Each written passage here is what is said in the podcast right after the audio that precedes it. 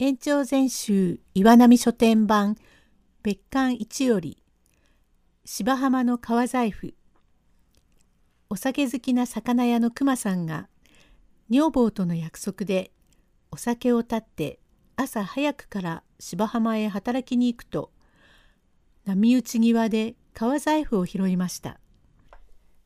用語解説切り火火打ち石を打つ清めの儀式一種の縁起担ぎ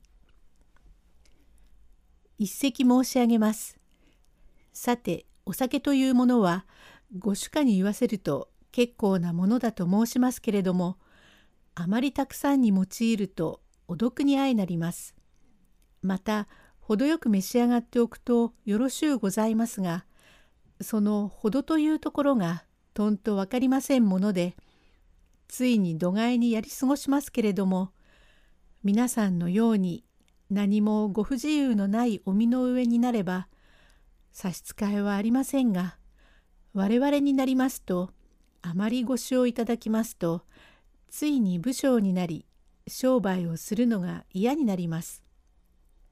自分は心柄で仕方もありませんが妻子などは困ることでございましょう。女房、ちょいと起きな、熊さん、目が覚めたかえああ、ああ、どうも眠いな。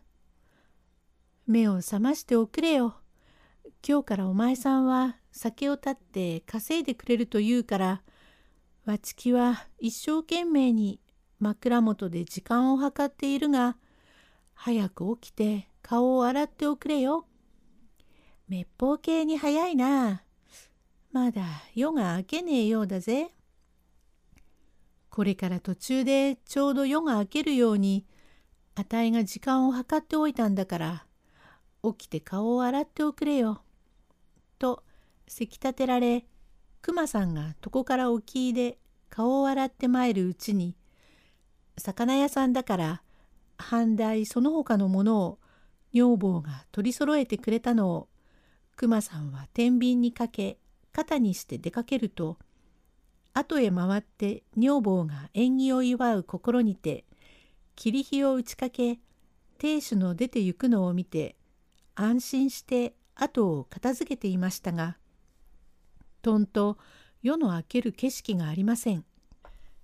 しばらく経ちますと亭主が帰ってまいり、トントン戸を叩きながら、くまさん、開けてくれ、トントントン。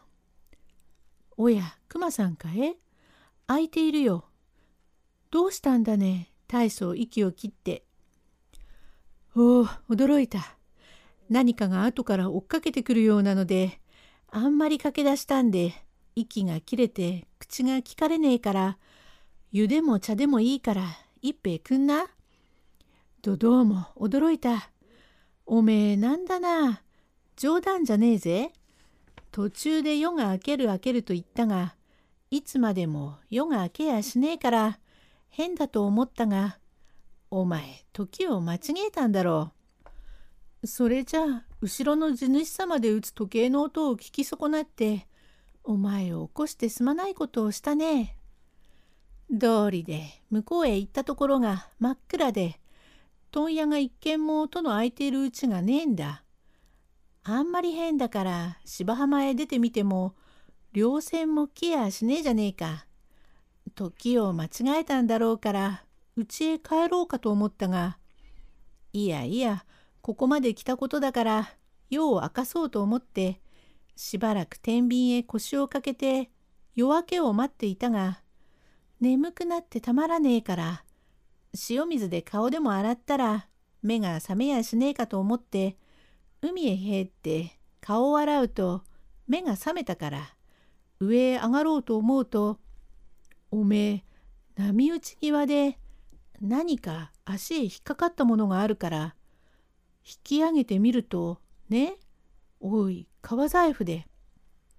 どうも中の重みが金のような安兵衛だから懐へ押し込んで辺りを見ても人っ子一人いねえから天秤を肩へ乗せて帰るとなんだか後からピシャピシャ追っかけるやつがあるようだから転げるようになって家へ駆け込んできたが例えに言うかかとに脅かされたにちげえねえが本当に驚いた。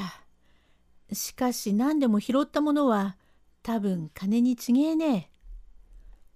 お前さん濡れたものを懐へ入れて冷えやしないかえ？何でも戦気が起こるかもしれねえが欲ってやつはひどいものだ。これだ。さあ開けてみねえ。と濡れ浸しの財布を取り出して女房の前に奥を受け取りきしんでいる財布の紐をほどきましてそこを持って引っ立てますと中から出ましたのが二分金でございまして封は切れていますが山のように目の前に出ましたのでびっくりいたし「おお金大変な金で本当の金だどのくらいあるか勘定をしてごらんなさい。何万両あるか知れねえ。チューチュータコかいなと。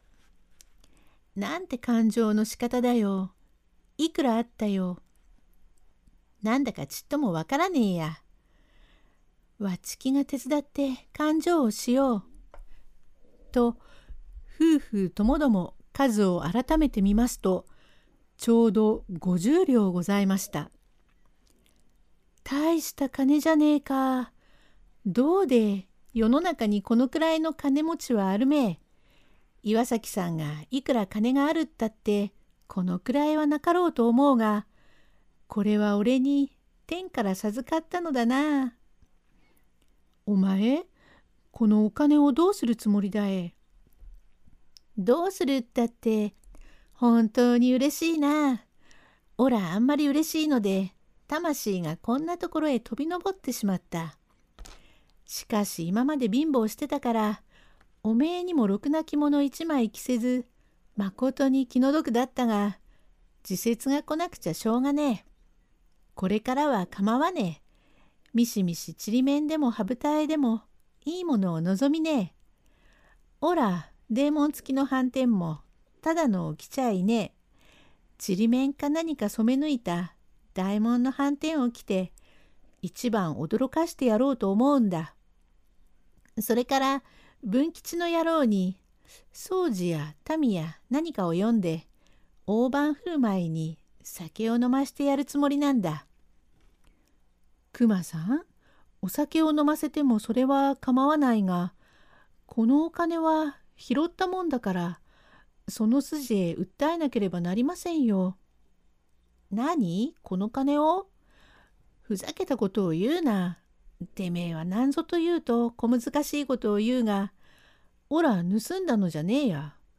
海の中から拾ってきたのだから、何も訴えるには及ばねえ。神向きの役人は大嫌いだ。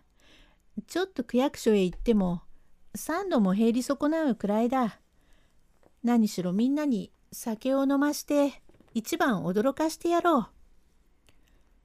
お酒を飲むならとにかくわつきが預かっておくよ。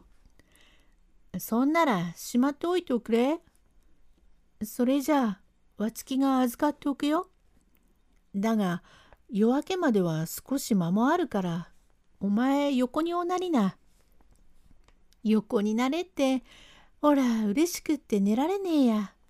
というを無理やりに横にいたすとクマさんは疲れていますからとろとろといたし目が覚めますともう夜が明けていますから手ぬぐいを持ってお湯に参りしばらくして帰ってくると「くまさん早く行っておいで半台も馬乳も出ているから今日は肝心な日だよ」。なんだ？どうするんだ？おら買い出しに行くのか？今日は行かれねえや。気楽らしい。お前何を言ってるんだ？何を言ってるったって今日は大盤振る舞いをするって友達のところへ残らずそう言ってきた。今に酒や何か担ぎ込んでくるからそこら片付けておきねえ。あれさなんでお前酒などをみんなに飲ませるの？何でもいい。ほら、来やがった。みんな揃ってきたな。さあ、ずんずん上がってくんね。酒屋が酒を持ってきた。魚を持ってきたらこっちへ出してくれ。と、酒魚を取り散らかして地層をする。友達はなんだかわけがわかりませんが、ただ、めでたいめでたいと得たり賢しで酒を飲んだの飲まないのではありません。熊さんも酔い倒れてしまう。ごちそうごちそうと言い捨ててみんな帰ってしまいました。後で熊さん目が覚めてみますともう夜に行って明かりがついています。ああ心持ちが悪いや。おい水一杯くんねおや熊さん目が覚めたかえ目が覚めたがの胸がムカムカしてたまらねえ。どうも変な心持ちだ。あんまり飲んだからよ。毒だよ。飲みすぎだね。聖治の野郎はバカに飲むな。とてもやつにゃかなわねえが、ちょいと一口つけてくれ。無形酒をやりてえから。大層飲むね。お前さん、目が覚めたら聞きたいと思っていたが、なんだか知らないけれども、めでたいことがあると言って、皆さんを呼んで、魚を取ったり、酒をたんと飲んで、明日の朝になれば、勘定を取りに来るよ。そうよ、知れたことだ。お前、勘定をどうするつもりだえ。構わねえから、あの方の一件で払っておけ。なんだえあの方の一件っていうのは。そらよ、ゆうべ俺が拾ってきた金よ。あの、そら芝浜の一件よ。お前、変なことを言いだね。なんだえ一件だのなんのって。そら、芝浜から拾ってきて、おめえに預けておいた五十両の金よ。なんだとえ？五十両がどうしたんだえあれ、ゆうべ俺が浜から拾ってきて、おめえに預けた金よ。おかしいじゃないか。何を拾ってきたの？お前、それでめでたいと言ってお酒を飲み散らかしたかえ？そうよ。呆れきってしまうじゃないか。この貧乏世帯の中で50両なんて金をば、わちきは見たこともないが、お前は普段金が欲しい欲しいと思うところから、ゆうべ寝て夢でも見てこんな騒ぎをされちゃわちきが困るよ。よく考えておらん。夢でも見たんじゃないかえ？え？え冗談じゃねえぜ。俺が確かにおおめえに預けたんだ。いいえ、わつきは預からない。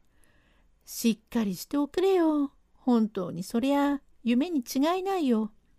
と言われて、熊さんは小首をかたげ、しばらく考え、どうも、ゆうべ拾って、寝て、起きて、酒を飲んで、寝て、また起きて、また寝て。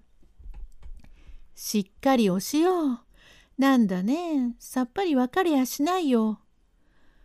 うーん、さあ、どうも、大変なことをしてしまった。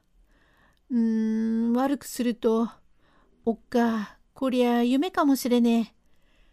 金を拾ったのが夢で、酒を飲んだのが本当だ。何を言っているんだよ。何を言ってるったって、こりゃ困った。うーん、夢だ。大変なこともあるものだ。それじゃ俺が酒を飲むんじゃなかった。そりゃなんだよ。かりそめにもお前は、こんぴらさまへ酒を断ったのに飲んだから、罰が当たったんだよ。なんだね。泣いたって仕方がないじゃないか。はあ、俺が悪かった。京子酒は飲まねえで、きっと辛抱するからここの罰をつけるだけのところをおめえからおばごに話をしてどうかいいようにしてくれ。お前さんのお酒を断つってえのも何旅か知れねえ。わちきは聞き飽きているが今度は本当にきっと立っておくれかえ？きっとだよ。それじゃあどうかしよう。と亭主高校の際でございますからすぐにおばのところへ行って話をしていくらか金を借り借金の目鼻を開けましたが実に人は心底自分から悪いなと気がつかなければ悪いことというものはなかなかやむわけのものではありませんが熊さんは今度という今度は心底自分から悪いと思いましたから一滴もお酒を飲みませんで一生懸命に稼ぐこと実に一通りではありません。後半へ続く。